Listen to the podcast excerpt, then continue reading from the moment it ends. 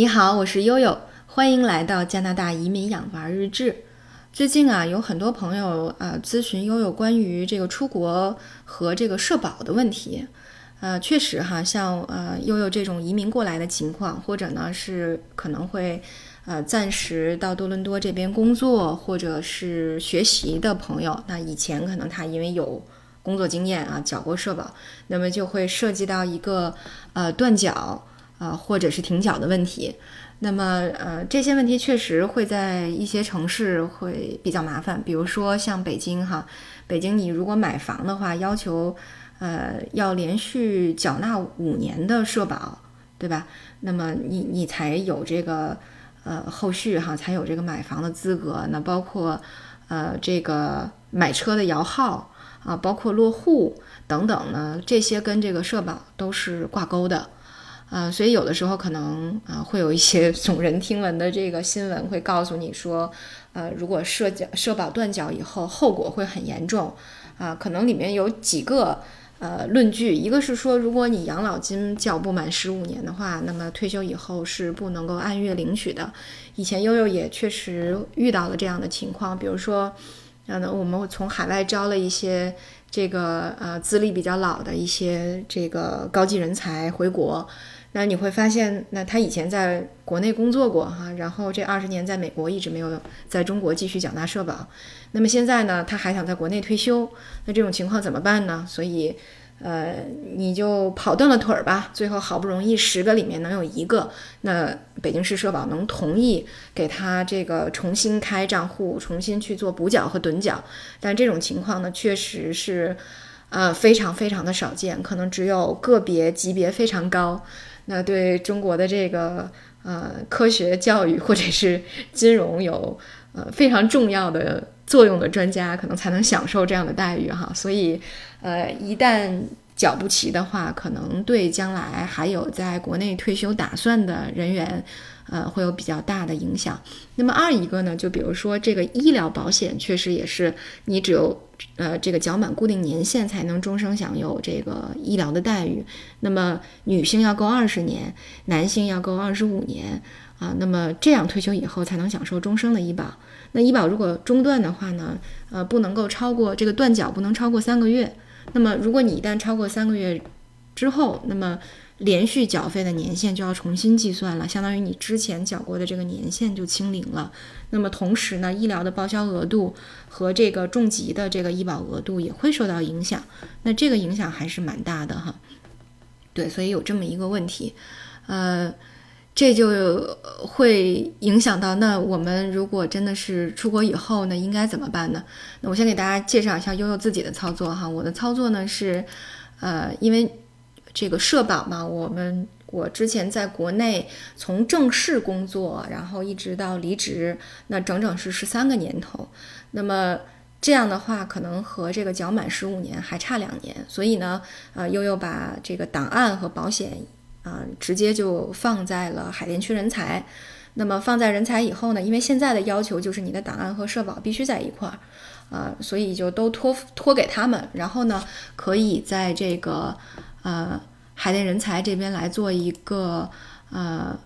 这个叫个人委托缴纳社会保险的这么一个业务啊，还有这个呃，这个个人委托存档案的这么一个业务啊，这两个业务可以同时来做。呃，那么当然这个可能需要，比如北京市户口啊，需要这个档案托管啊，需要一个这个银行账户啊，能够每个月定期划钱。啊，所以是这么一个情况。现在差不多每个月，今年又调整过以后呢，是一个月会划走一二一九啊。如果按照北京市最低来交的话，是一二一九，呃，这么一个呃水平。对，那当然可能在缴满十五年以后，如果你还考虑到医疗保险，其实因为国内的 医疗水平和技术也是非常好的。如果还有这方面的考虑的话呢，建议还是缴够二十年以后。啊，当然，如果缴够二十年，或者说，呃，有一部分朋友说，那我就准备长期在加拿大生活了，我也没有回国退休、回国就医的打算。那其实这种情况呢，就可以，呃，把这个呃社保的账户停掉，然后呢，把这个社保账户里面的钱啊取出来。呃，当然呢，这个取出来的钱可能就是你自己的这个个人账户的部分，嗯。那单位缴纳的部分那就拿不到了哈。呃，那么如果需要停掉账户的话。呃，会需要，比如说你移民，如果是移民到加拿大的话，那么需要这个移民国的护照原件、复印件啊，而且呢，也会需要你这个注销户口证明的原件和复印件，还有呢，就是解除这个劳动合同的相关证明，说明你已经办理了离职的相关手续了啊，你的原单位已经同意你离职了。那么有这些以后，就可以把这个呃医疗保险呃账户里面的钱就可以领走了。那么。呃，养老保险也是一样，养老保险是说这个缴满十五年就可以领取的，嗯，而且，嗯，这个在国外居住，现在还有这个大使馆的一些相应的服务哈，呃，那么不需要回国啊领取养老金，呃，是可以在中国大使馆进行认证之后，呃，每年做一个一次性领取的啊，这个还是挺便民的一个服务啊，当然这是。呃，悠悠的情况，悠悠的情况就是离十五年很近了哈，离二十年的这个医保的这个呃界限有个盼头了。但是呢，还有一部分朋友，比如说呃，可能工作两年过来留学的，比如说悠悠以前的同事啊，那工作两年以后到多大留学以后呢，就留在当地的一个资产管理公司工作了。那么像他的情况，那呃，就是直接就呃停掉了账户，或者你就。不管它了，就当白交了。这种情况也是比较多的。那么建议就是说，如果五年以下啊，而且呢，将来再没有回国的打算的话，你也可以啊，不再管这个账户了，或者把这个账户里面的钱取出来啊，都是可以的。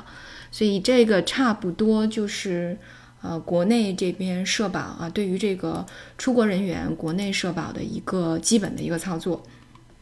对，呃，当然，如果大家还有相关的一些。问题的话呢，我们也可以共同的探讨，因为确实这个还是对悠悠来说还是，呃，有有一段时间还挺纠结的哈。因为我们单位呢之前是属于体制内的，那么在转企的过程当中呢，之前会有一部分年限，当时还没有要求体制内的这个呃劳动者去设立这个账户。那么实际上在这个之前呢，这一部分的钱是视同缴纳的，所以是可以说作为我们。呃，这些呃体制内低收入群体的补充补充的收益哈，它是视同缴纳，相当于你在头几年你是没有交过社保这部分钱的，那呃国家呢，或者是呃像我们系统呢，会把这部分预算直接给国家，或者是国家给你做批复，啊，都是呃就是相当于不用你个人去承担的。那么，嗯，那么为就是，但是因为你在呃。这个整个转企的过程当中去建立社保，那么经常他会啊，比如说到某一个阶段了，他会告诉你说我们的这个呃社保的这个呃比例有所调整，那就可能会涉及到你补钱。反正悠悠已经补了好几次钱了，现在这个社保账户还没见着呢啊，主当然主要指的是这个养老金的账户，到现在还没见着呢。哎，所以这个马上就要十五年了哈，嗯，如果到时候真想取的话。嗯，不知道取出来的是不是空气呢？也是挺郁闷个事儿啊，几乎掏空了我所有人民币这个账户里的银子，然后现在见到的还只是空气啊！因为你每年去这个北京社保的这个系统里面查，你会发现养老这一块还都一直是空空白的，哎，也是让悠悠十分上火的一件事儿。好吧，嗯，那因为其实每个人的社保，包括每一个城市和地区呢，都会有不同。呃，如果大家有相关的疑问，我们也可以再做深入的探讨。但是确实呢，对于社保这块，悠悠不是特别的专业哈。别看做人力资源这么多年，呃，一来呢，我们以前的原单位嗯，并没有这个社保这块的业务，对吧？没有我们这块的工作内容。那二一个呢，又因为这个各地之间的政策差异非常的大，其实涉及到每一个区、每一个市的社保中心，它的实际操作呃的这个尺度和这个敞口也都不太一样。嗯，所以嗯，只能 case by case 的给大给大家一些建议哈。好，那今天呢，我们的节目就到这里，感谢大家的收听，我是悠悠。